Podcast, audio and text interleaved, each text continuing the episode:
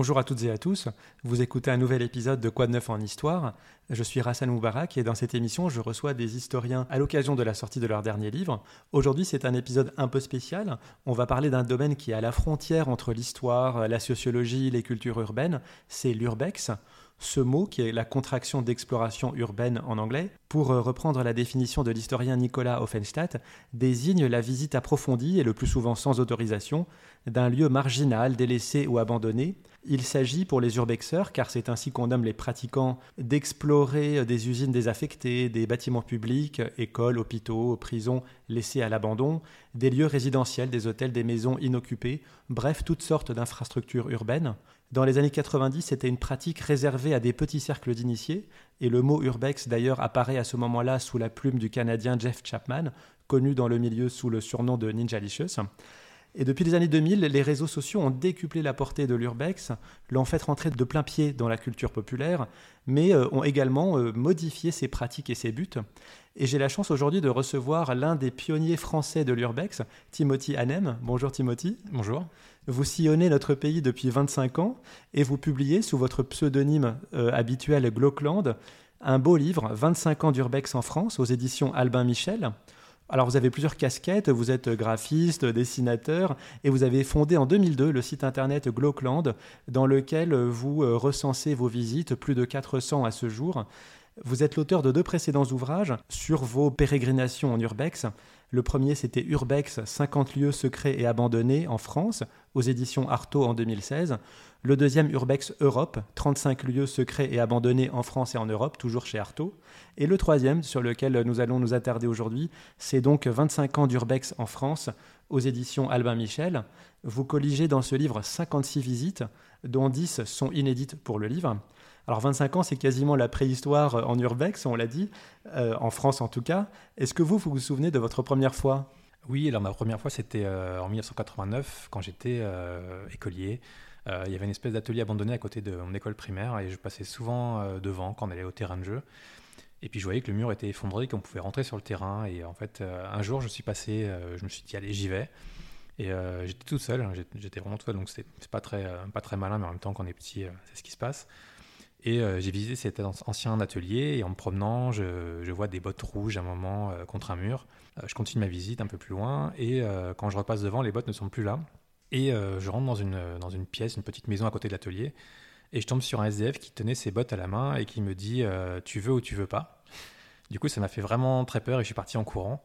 Et ça ça m'a pas découragé pour autant pour explorer d'autres lieux après, mais en tout cas pour une première fois, c'était, ça faisait assez peur vous avez fréquemment fait par la suite de mauvaises rencontres. C'est quoi les plus grosses frayeurs que vous avez rencontrées? Les plus grosses frayeurs, on va dire que c'est au.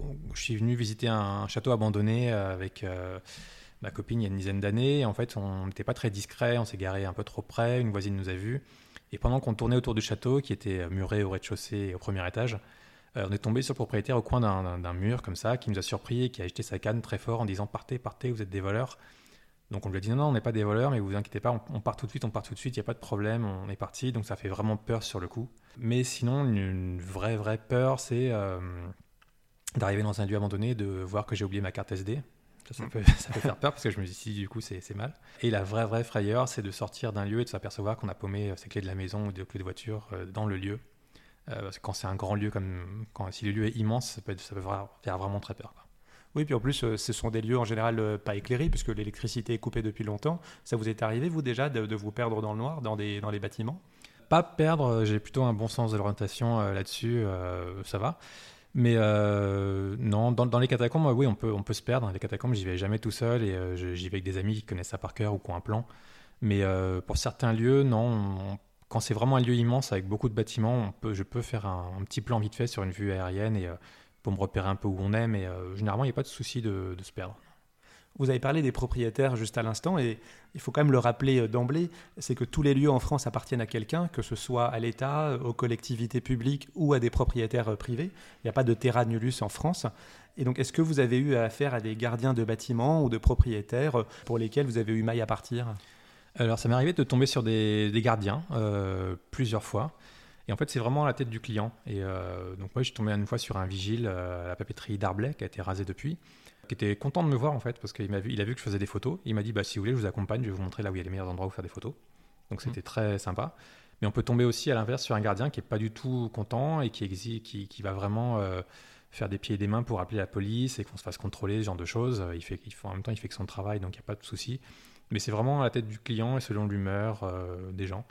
Puis à partir du moment où on ne sauve pas, généralement, ça se passe plutôt bien. Oui, alors justement, si vous rencontrez la police, il faut surtout pas fuir, c'est ça? Ah bah oui, clairement. Il faut, faut, faut, rester sur place, il faut sortir ses papiers, il faut dire je fais des photos, il euh, faut répondre oui à toutes les questions qu'on nous pose. Euh, qu'est-ce que vous faites là? C'est pas abandonné Oui, on pensait que c'était abandonné. Voilà. Vraiment, l'idée, c'est de, de jouer la personne naïve et ça se passe très bien. Quoi. La pratique de l'urbex, elle peut avoir euh, plusieurs finalités. ça peut être l'aventure, hein, l'exploration pour elle-même. Ça peut être aussi documenter la mémoire d'un lieu, un travail finalement historique et archivistique. vous, quelle est votre vision de votre activité? Qu'est-ce qui vous pousse à faire de l'urbex? Euh, bah, au départ, c'était vraiment euh, pour le côté euh, mettre des photos sur Internet et les montrer aux amis qui, sont, qui sont un peu loin, qui sont éloignés, et comme ça, ils peuvent, ils peuvent les voir. Et puis après, c'est vrai qu'au fur et à mesure des, de, mes, de, mes, visites, j'ai vu que certains lieux étaient rasés au fur et à mesure. Et j'ai commencé à recevoir des mails de gens qui me disaient c'est cool que tel lieu soit encore vivant sur Internet, il reste une trace. Des mails venant de gens qui ont soit vécu dans le lieu ou des gens qui l'ont connu abandonné et qui sont les deux en tout cas tristes que ça a été que ça ait disparu et qu'au moins qu'il reste une trace. Donc là, je me, dis, je me suis dit que c'était intéressant de cette idée de garder une, trace de ces lieux que tout le monde connaît, tout le monde passe devant, mais que finalement personne ne connaît parce qu'en fait, il n'y a pas d'histoire vraiment écrite de ces lieux.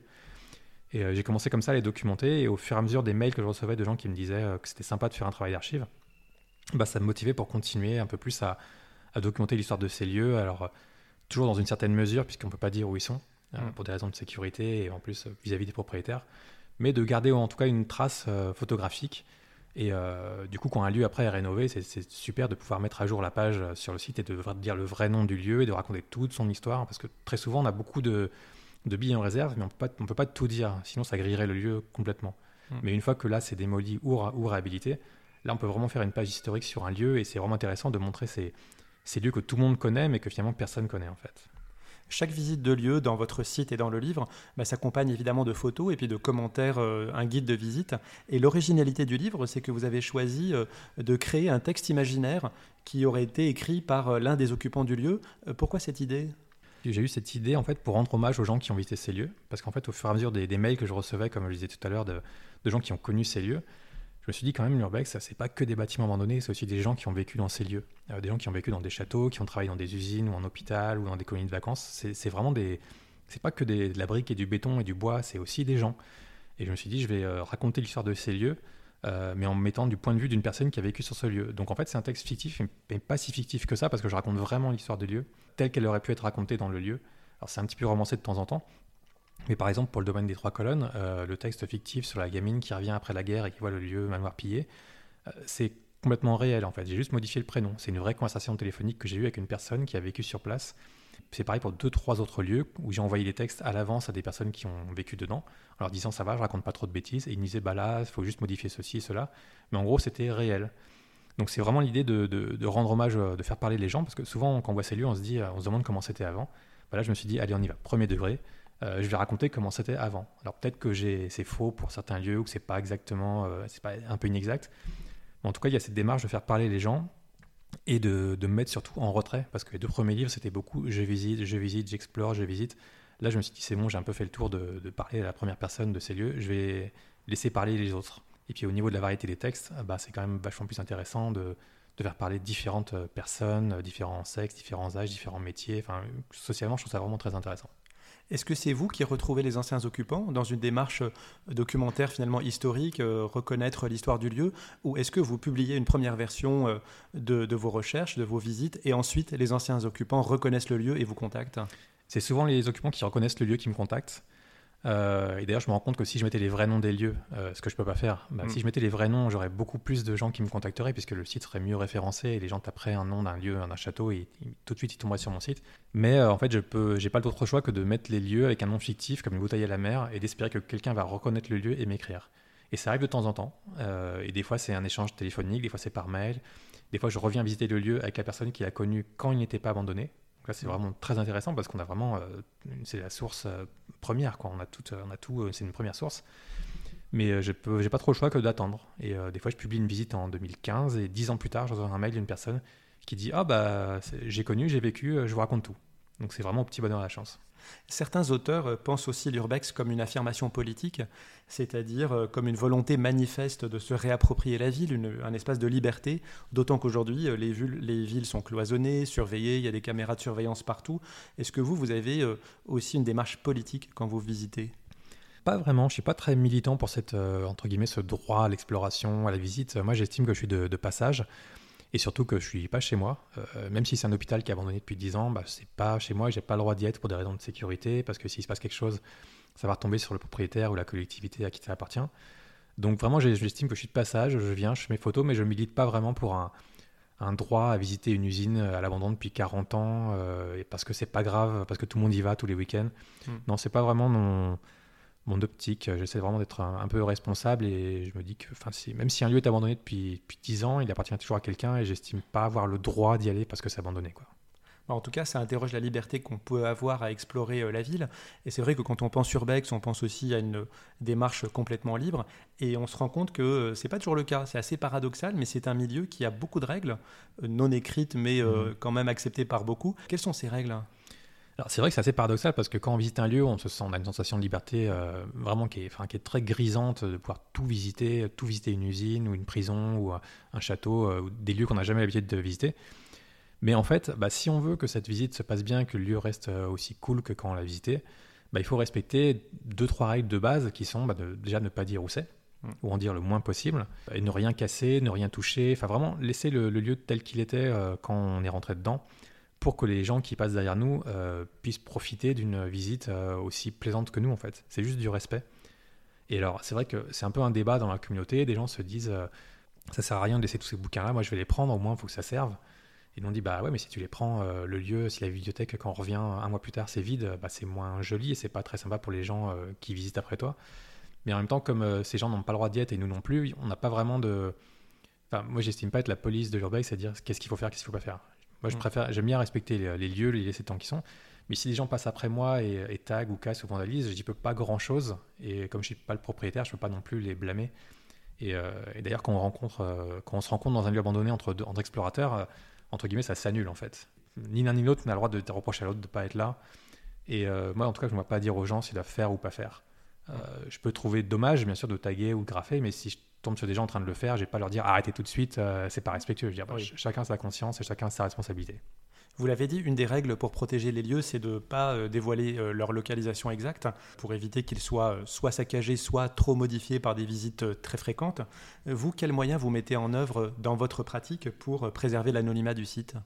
Bah Déjà de ne pas donner la ville, ça c'est un truc tout mm. simple, de ne pas donner le, vrai nom, peut de des fois donner le département, on peut donner un faux département aussi, ça peut aider à protéger un lieu quelque part. Euh, tant pis pour la réalité historique, hein. si c'est un château en Bourgogne, on dit qu'il est en Normandie, bah, c'est pas très grave. Si ça le protège, c'est pas très grave. Des fois, euh, je connais certaines personnes qui postent pas du tout la façade, parce que c'est vrai qu'avec les outils qu'on a maintenant, euh, n'importe quelle photo, on a un programme, il y a un programme qui est très connu, qu'on ne dira pas ici, mais on trouve tout directement et c'est assez flippant. Pour protéger un lieu aussi, bah, avant de poster mes photos, des fois je les envoie en privé à des amis qui font aussi de l'urbex et je leur dis euh, regardez, lisez le texte, est-ce que j'en dis pas trop? Est-ce qu'il n'y a pas un logo d'hôpital qui traîne quelque part sur un document que j'ai pris en photo?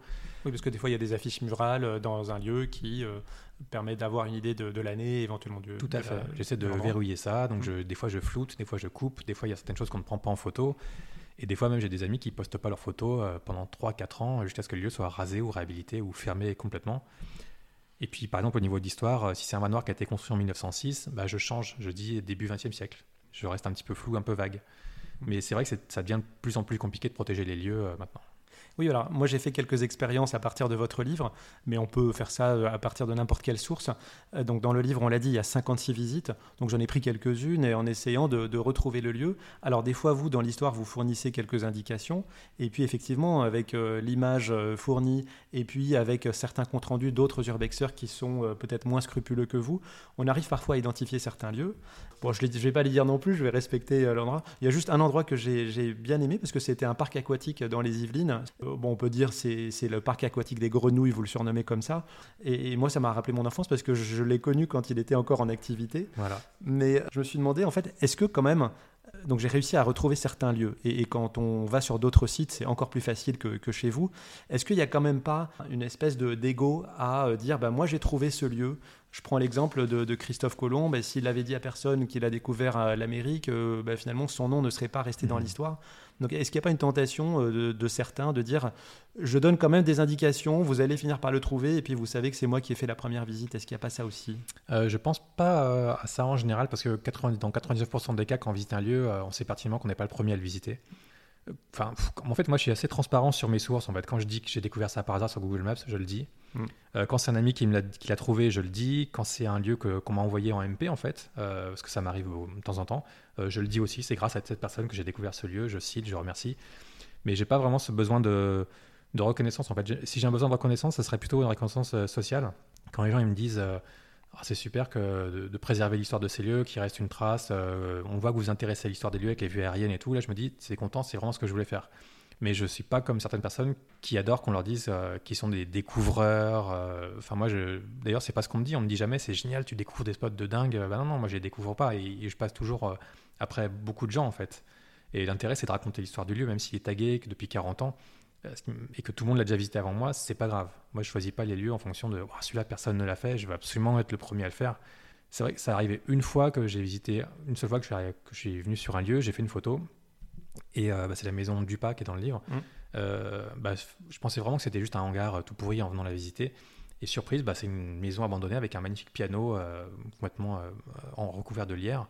Et ça, je n'avais jamais vu nulle part ailleurs sur Internet. Et pour le coup, je me suis dit, tiens, ah, j'ai l'impression que j'ai fait une découverte et j'étais content. Mais cinq minutes plus tard, après, on s'en fout en fait. C'est l'intérêt, c'est pour moi, c'est de raconter l'histoire, de montrer le lieu, et que je sois le premier ou le deuxième ou le troisième, c'est vraiment pas le but en fait. Mm.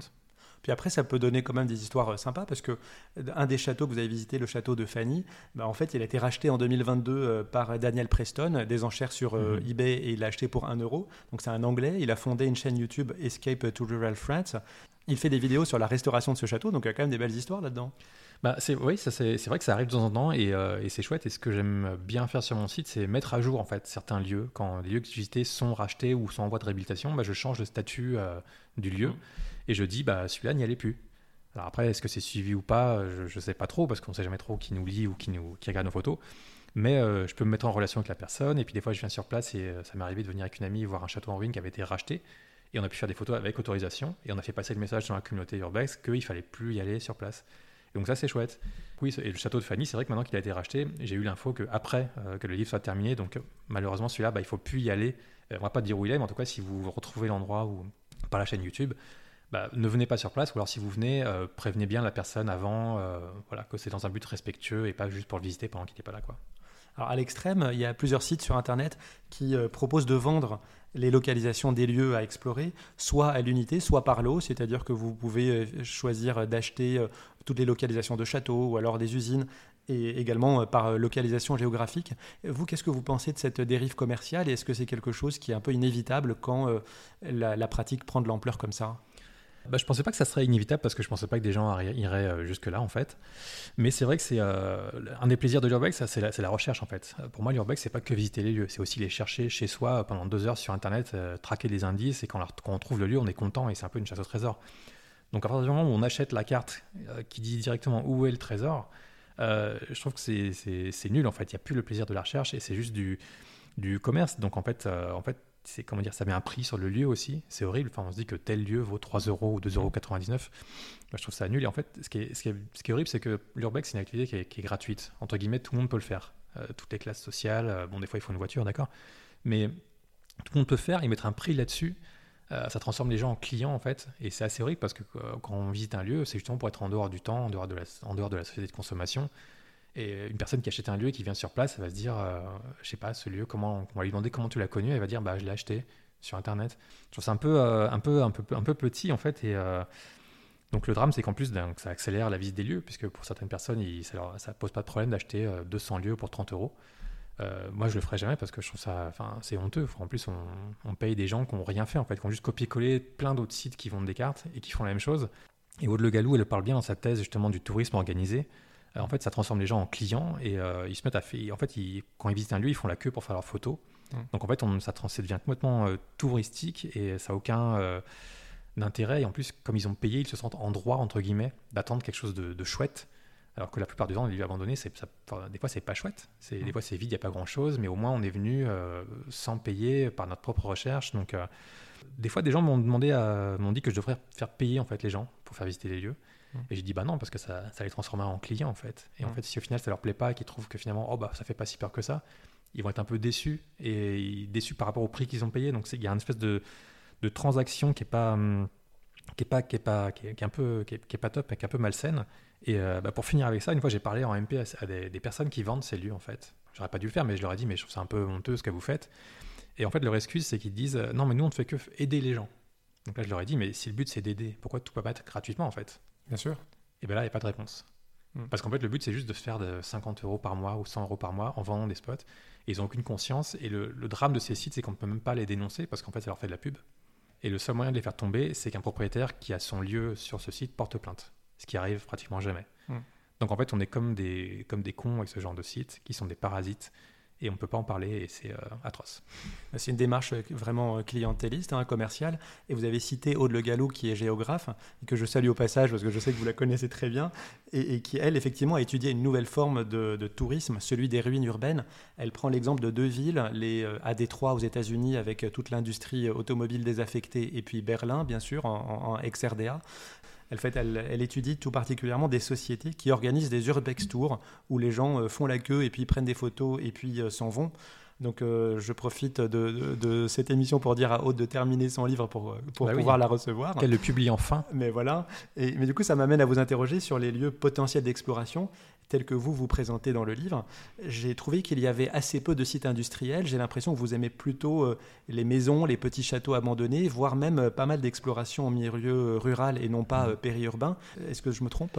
Eh ben En fait, c'est un, un, peu un hasard parce qu'en fait, j'adore les sites industriels parce que c'est vraiment mon type de lieu préféré parce que déjà, il n'y a aucun stress si on se fait attraper dedans parce que c'est une usine, ça appartient en général, c'est pas un propriétaire tout seul qui essaie de retaper.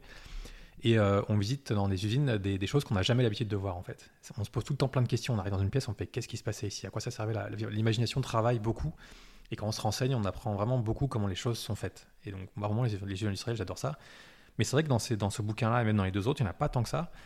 Parce qu'en fait, je voulais pas trop plomber l'ambiance avec des histoires de licenciements, de, mm. de, plans sociaux, ce genre de choses. Parce que les usines, quand elles ferment, c'est souvent très triste. Donc, c'était vraiment. Euh, bah, c'était voilà, pas pour trop pour euh, plomber l'ambiance. Et c'est vrai que des fois, il n'y a pas grand chose à raconter euh, non plus. Alors qu'un château, ça peut être un château privé, mais ça peut être aussi une colonie de vacances. Euh, ça peut être, on peut raconter l'histoire d'un fantôme qui habite dans le château. C'est un peu plus varié.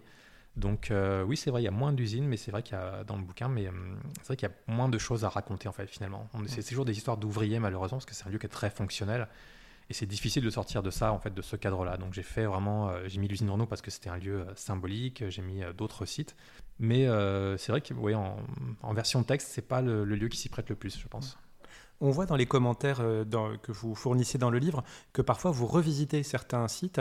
Qu'est-ce qui vous amène à ça? C'est euh, des amis qui vous ont dit tiens le site a changé ou alors c'est vous apprenez qu'un site va être démoli donc vous faites une dernière visite? Ou est-ce que le fait de faire plusieurs visites successives finalement vous apporte un regard différent à chaque fois? Euh, C'est vrai que quand on apprend qu'un lieu va être rasé, on peut y aller rapidement pour essayer de le documenter une dernière fois et essayer de photographier des choses qu'on avait oubliées. Mais des fois j'aime bien aussi, alors quand c'est pas trop loin, documenter quand il y a plusieurs saisons par exemple, il y a un lieu que, dont je parle souvent, c'est le domaine des trois colonnes. Euh, en automne, il est magnifique. Euh, sous la neige, quand ça existait, la neige, euh, il est, vraiment, il était magnifique à visiter. En été, il est beau. Au printemps, il est beau. en fait, c'est une manière de montrer que ces lieux qui sont paradoxalement morts, en fait, sont très vivants, puisque la nature continue de, vivre, en fait, autour. Et des fois, on peut croiser des animaux, voilà, ce genre de choses. Mais j'aime bien documenter. Et puis, c'est vrai que quand, un lieu où il y a, quand un lieu comme les trois colonnes, il, y reste plus grand-chose tellement il a été pillé, quelque part, ça me motive pour revenir sur place exprès, mais alors pas pour faire des photos forcément, mais pour fouiller vraiment dans, dans la cave ou dans les gravats, voir s'il reste pas un bouquin, un document, un tableau, une photo, quelque chose qui aurait échappé au pillard. Et essayer de trouver quelque chose parce que c'est vraiment un lieu où on reste, on trouve plus grand chose et du coup ça me motive pour chercher en fait. Est-ce que dans le milieu de l'urbex, il y a des lieux à visiter absolument dans une vie, comme on trouve dans n'importe quel guide touristique, les 100 destinations à faire une fois dans sa vie? On a parlé de Détroit, de Berlin, euh, je pense aussi à Pripyat en Ukraine, qui est la ville juste à côté de l'explosion de la centrale de Tchernobyl. Est-ce qu'il y a des hauts lieux qu'il faut avoir visités? Est-ce que c'est aussi votre démarche à vous? Alors c'est vrai que ça revient souvent, bah, Détroit, Pripyat, c'est des noms qui reviennent souvent, mais en fait que, comme euh, ils ont déjà été visités par beaucoup de gens et euh, des fois très bien documentés, bah, notamment par Yves, et, Yves Marchand et Romain Meffre pour Détroit. Et puis qui sont les deux préfaciers de votre ouvrage. Hein. Voilà. Et par, par Tchernobyl, puis il y, a il y a plein de bouquins qui ont été faits sur Tchernobyl, même des photos, des reportages, même sur Internet en fait, je me dis, je vois pas trop euh, ce que je pourrais apporter de nouveau, en fait, euh, déjà. Et puis, c'est vrai qu'à force de les voir, euh, on a l'impression de les connaître un peu déjà. Donc, ça motive un peu moins pour y aller, alors que généralement, moi, un lieu, moins il y a de photos, et plus ça me donne envie d'y aller. Donc, en fait, je pense que ces lieux-là, les gens ont été, ça a été très bien documenté par d'autres personnes, et je vois pas ce que je pourrais apporter de plus. Mais par contre, à l'inverse, il y a un site qui, que j'aimerais beaucoup visiter, mmh. qui s'appelle Pyramiden. Alors, je pense pas que ça, ça change grand chose que je mette son vrai nom parce que c'est à 900 km euh, au nord de la Norvège. Donc c'est une immense île. On n'est pas loin du, pôle Nord. Euh, c'est sur l'île de Spitsberg. Et en fait, c'est une oui, ancienne... même euh, si vous donnez la localisation exacte, les gens vont pas forcément y aller. Voilà, moi j'ai vu qu'une seule personne poster des photos de ce lieu, donc c'est vraiment mm. très compliqué. Et ça, ça c'est une, ancienne communauté minière russe qui a fermé en 98 et c'est devenu une ville fantôme, mais un peu touristique aussi quand même, parce qu'il y a un hôtel sur place et quelques restaurants. Donc ça vit un petit peu, mais c'est quand même une ville fantôme. Et ça, pour le coup, bah, comme ça n'a pas été très documenté, euh, bah, c'est comme la mode Chandonnier en fait, en 2016, ça avait très peu été documenté. Du coup, ça m'a motivé à venir en fait. Donc vous n'avez pas visité Pripyat, si je, comprends bien. Non, je suis pas allé. Et en plus, ça vous tente pas. ça me tente moyen. Est-ce que vous êtes allé à Rumu en Estonie? Euh, c'est sur ma carte, mais je ne suis pas allé parce qu'il n'y a pas grand chose autour euh, pour motiver ma copine à lui dire euh, qu'on n'ira pas faire des vacances là-bas. donc, non, non, c'est assez loin. J'attends généralement qu'il y ait beaucoup d'avoir au moins une dizaine de lieux dans un autre pays pour me dire là, c'est bon, il y a de quoi faire. Si celui-là est fermé, si le premier est fermé, il reste le deuxième. Si le deuxième est, on tombe sur la police, il reste un troisième et un quatrième, etc. En tout cas, bon, je vois que vous avez évidemment eu la référence, parce que Rumu en Estonie, euh, c'est une carrière de calcaire qui a servi de camp de travail euh, forcé sous le régime soviétique, et maintenant c'est à l'abandon. Et euh, sur le terril à côté, il y a encore des vestiges, des bâtiments, et c'est à cet endroit qu'a été tourné en 2015 le clip de la chanson Faded d'Alan Walker, qui est un DJ anglo-norvégien. C'était un grand succès, on le voit déambuler au milieu de ces bâtiments, et ça a fait 3,5 milliards de vues sur YouTube. Est-ce que vous êtes fan, vous, de ce genre de de, de ce clip en particulier Est-ce que c'est trop mainstream?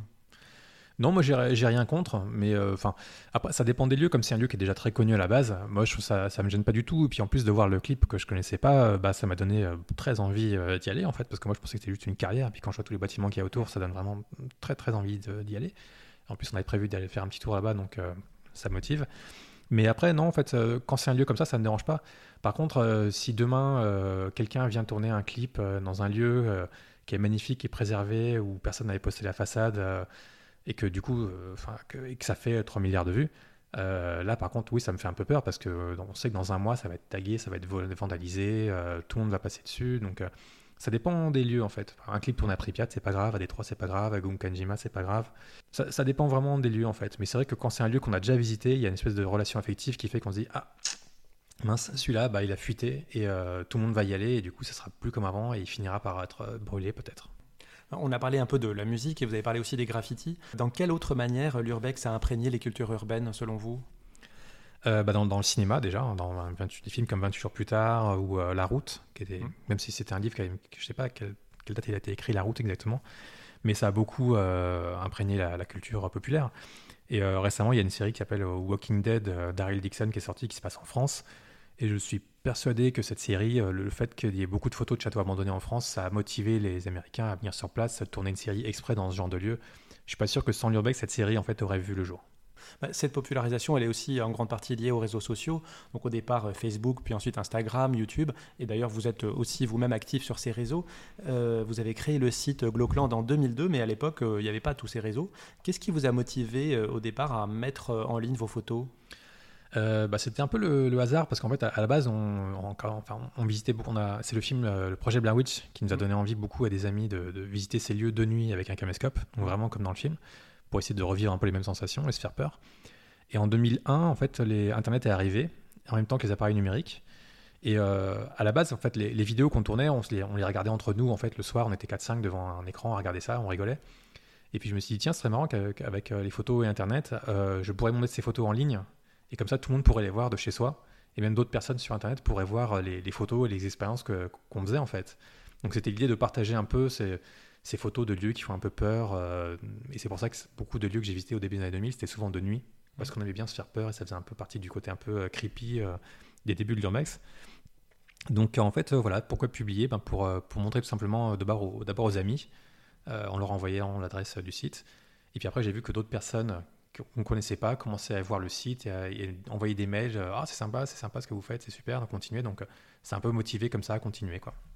Aujourd'hui, votre site euh, Glockland, euh, eh bien, il est fait de manière assez particulière et, que moi j'aime beaucoup. C'est-à-dire que sur la page d'accueil, en fait, c'est une vue aérienne, comme une photo, euh, qui montre une boucle de rivière. Et puis là-dessus, on a des pointeurs comme sur Google Maps. Et quand on clique dessus, eh bien, on est renvoyé vers des sites à explorer. Vous, dans votre pratique, qu'est-ce que ça a changé d'avoir des réseaux sociaux et puis les, progrès techniques aussi de la photo Est-ce que ça a modifié votre façon d'explorer? Euh, ça a modifié dans le sens où, euh, avec les réseaux sociaux, bah, le, site a été plus connu euh, qu'avant. Et du coup, quand on est beaucoup plus suivi, on fait un peu plus attention à, ce qu'on poste et aux indices qu'on peut laisser filtrer ou non. Donc ça a changé ça en fait, de, faire un peu plus attention qu'avant. D'ailleurs, au tout début des années 2000, on mettait les vrais noms des lieux sur mon site. Hein. Enfin, On mm. en parlait avec Yves Romain l'autre jour, on était complètement inconscient, on mettait le, le vrai nom, photo de l'usine Renault sur l'île Seguin, sans se douter que des gens pourraient y aller et avoir être blessés ou même mourir. Mais c'est vrai qu'au fur et à mesure de l'évolution de l'urbex avec les réseaux sociaux, euh, quand on voyait beaucoup plus de gens qui étaient assez jeunes faire pareil que nous, alors qu'on avait déjà la trentaine, la quarantaine par là, on disait on a peut-être une sorte de responsabilité et on va faire beaucoup plus attention, euh, on va mettre des noms fictifs partout, on va pas dire où c'est, on n'est pas les noms des villes. Euh, et puis après voilà qu'on a vu avec YouTube et surtout les vidéos que beaucoup de gens visitaient des lieux, que dans les commentaires tout le monde mettait les noms des villes, ah oui je connais, c'est pas très loin de ceci, cela. On s'est dit ça va être compliqué de préserver ces lieux. Et c'est pour ça que sur ma page Facebook, euh, dès qu'il y a un nouveau commentaire qui est posté, euh, j'ai pas une, pas une, larme d'angoisse qui perle dans le dos, mais je me dis, euh, j'espère que c'est pas quelqu'un qui va dire ah oui je connais, c'est à côté de tel village machin. Donc c'est pour ça que j'ai mis des, filtres en fait sur ma page. j'ai rempli plein de mots clés, de noms de villes où sont les lieux, qui font que si une personne dit ah bah je connais, c'est c'est à Fresnes, bah, son commentaire apparaîtra masqué, sauf pour elle. Personne ne pourra le voir sauf cette personne. Et au moins ça préservera un petit peu. Et je pourrais lui envoyer un message en lui disant écoute, euh, tu fais ce que tu peux, retirer ton commentaire, euh, parce qu'il ne faut pas le dire, euh, parce que c'est dangereux pour le lieu. Mais donc, ouais, c'est plein de, petites, de petits verrous qu'il faut mettre en place, en tout cas sur Facebook. Mais par exemple, sur, sur Twitter ou sur Instagram, c'est un peu plus compliqué de, de, verrouiller sa page. Quoi. Mmh. Si on efface un commentaire, la personne elle peut très mal le prendre. Et c'est après à nous de se justifier en disant bah oui, mais c'est pas juste bête et méchant, c'est pour protéger le lieu. Donc il y a un peu de pédagogie à faire, ça ne me dérange pas de le faire mais on a vraiment une, grande responsabilité euh, vis-à-vis des lieux qu'on visite. Vous avez une idée euh, aujourd'hui du nombre de personnes qui font de l'urbex de manière euh, occasionnelle? Pas du tout. Il n'y a pas de, il a pas d'amical de l'urbex, il n'y a pas de syndicat. Non, il c'est vraiment dur, mais j'imagine qu'il y, y, a au moins, il y a au moins 500 groupes, de grands groupes Facebook. Mais après, c'est difficile parce qu'un groupe qui contient 1000 personnes, ça peut être 900 personnes qui regardent et juste 100 qui postent et qui visitent. Hmm. Donc c'est vraiment très dur de, de savoir. En fait, c'est impossible. Dans le livre, euh, on l'a dit, il y a 56 lieux euh, visités. Euh, vous avez une préférence, vous enfin, Un coup de cœur, un endroit qui vous a particulièrement marqué? Bah, Je vais encore parler du domaine des Trois Colonnes, mais oui, je suis un peu amoureux de, ce lieu par rapport à son histoire, sa richesse. Et C'est quoi son histoire, on peut le dire peut-être? Sans trop en révéler, on peut, on peut dire oui, c'est un, un, manoir à l'anglaise qui a été construit par un sénateur au début du XXe siècle. Et en fait, il est resté que 7 ou 8 ans sur place. Et après, il est parti parce qu'il avait été élu euh, sénateur euh, dans l'Est de la France. Et une, famille euh, juive s'est installée sur place qui a vécu une dizaine d'années. Et les nazis sont arrivés et ont viré cette famille. La moitié est morte en déportation. Et ensuite, à la fin de la guerre, les Américains ont repris le contrôle sur le manoir. Et après, ce fut le tour de la résistance française. Et en fait, tout le monde s'est servi sur place. Donc le lieu a été vraiment pillé. Et il y a un côté vraiment tragique dans cette histoire de, manoir qui contenait des, qui avait été très documenté au début du XXe siècle. Il y a au moins une trentaine de cartes postales officielles qui existent, euh, qui montrent le lieu qui était vraiment magnifique. Et de voir qu'il a été pillé, en fait, c'est très triste. Et, euh, le fait d'avoir été, euh, d'avoir vu, d'avoir pu discuter qu'une personne âgée aujourd'hui, qui avait 8-10 ans à l'époque, dans les années 50, bah ça, ça crée un espèce de rapport affectif au lieu qui fait qu'on s'y attache. Et comme j'ai visité en automne, en hiver, au printemps, je suis un peu attaché. Et c'est vrai que le, j'aimerais beaucoup euh, raconter l'histoire complète de ce lieu. Mais euh, même si beaucoup de gens mettent la ville parce qu'ils estiment que c'est une ruine et que c'est pas grave, moi je m'interdis toujours de le dire. Et je le dirai vraiment à la fin, quand ça sera rasé en fait. Mais donc c'est un peu un lieu coup de, un coup de cœur. Mais j'aime Et que devient-il ce lieu? Est-ce qu'il y a des projets de réhabilitation, comme on a vu avec le château, ou est-ce que est-ce qu'il appartient à la ville? Il a été racheté par la ville. Enfin, il avait été racheté par un propriétaire qui habitait Nice en 2016. Euh, qui comptait le, raser et le refaire à l'identique. Finalement, ça s'est pas fait. La ville l'a récupéré en 2018. Et après, elle a, finalement, elle a rasé euh, le petit château qui était juste à côté parce qu'il était vraiment, euh, on pouvait pas le sauver. Et le but, c'était de construire des pavillons à la place. Mm. ça s'est pas fait. Ça s'est fait au sud du domaine, pas à l'endroit du château. Mais il reste toujours le grand manoir qui pourrit, et qui finira par, par s'effondrer lui-même. Et je crois que la ville attend que ça, en fait, parce qu'ils n'ont pas les moyens de, ils ont pas envie de dépenser de l'argent pour le raser, j'imagine. Et euh, plusieurs fois, j'ai contacté la mairie pour dire moi, j'ai acheté des, magazines qui datent du début du siècle où on voit les photos de ce manoir, des photos vraiment inédites et super belles qui font des fois, qui sont grandes, qui font 40 cm par 30. Euh, est-ce qu'on pourrait pas organiser une expo pour les jeunes du patrimoine euh, dans, la mairie? Et jamais eu de réponse. C'est un peu dommage.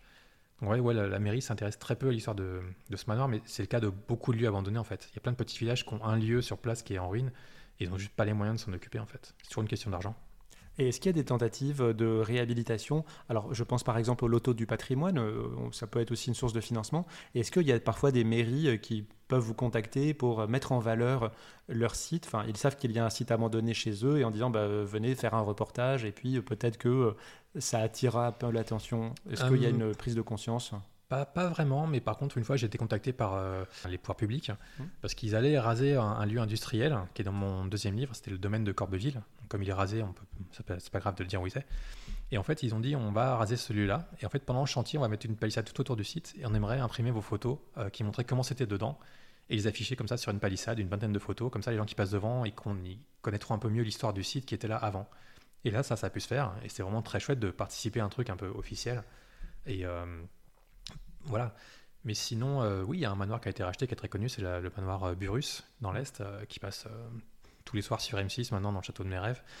Et il a été réhabilité et du coup, bah, je suis en très bon contact avec les personnes qui ont racheté ce lieu, puisque moi je l'ai visité en tant qu'urbex, mais du coup j'ai fait passer le message, comme plein d'autres, que c'était plus un lieu abandonné. Et euh, je pense qu'un jour, bah, j'y passerai si j'ai le temps pour euh, participer à des chantiers de rénovation, parce que c'est chouette de voir des lieux revivre.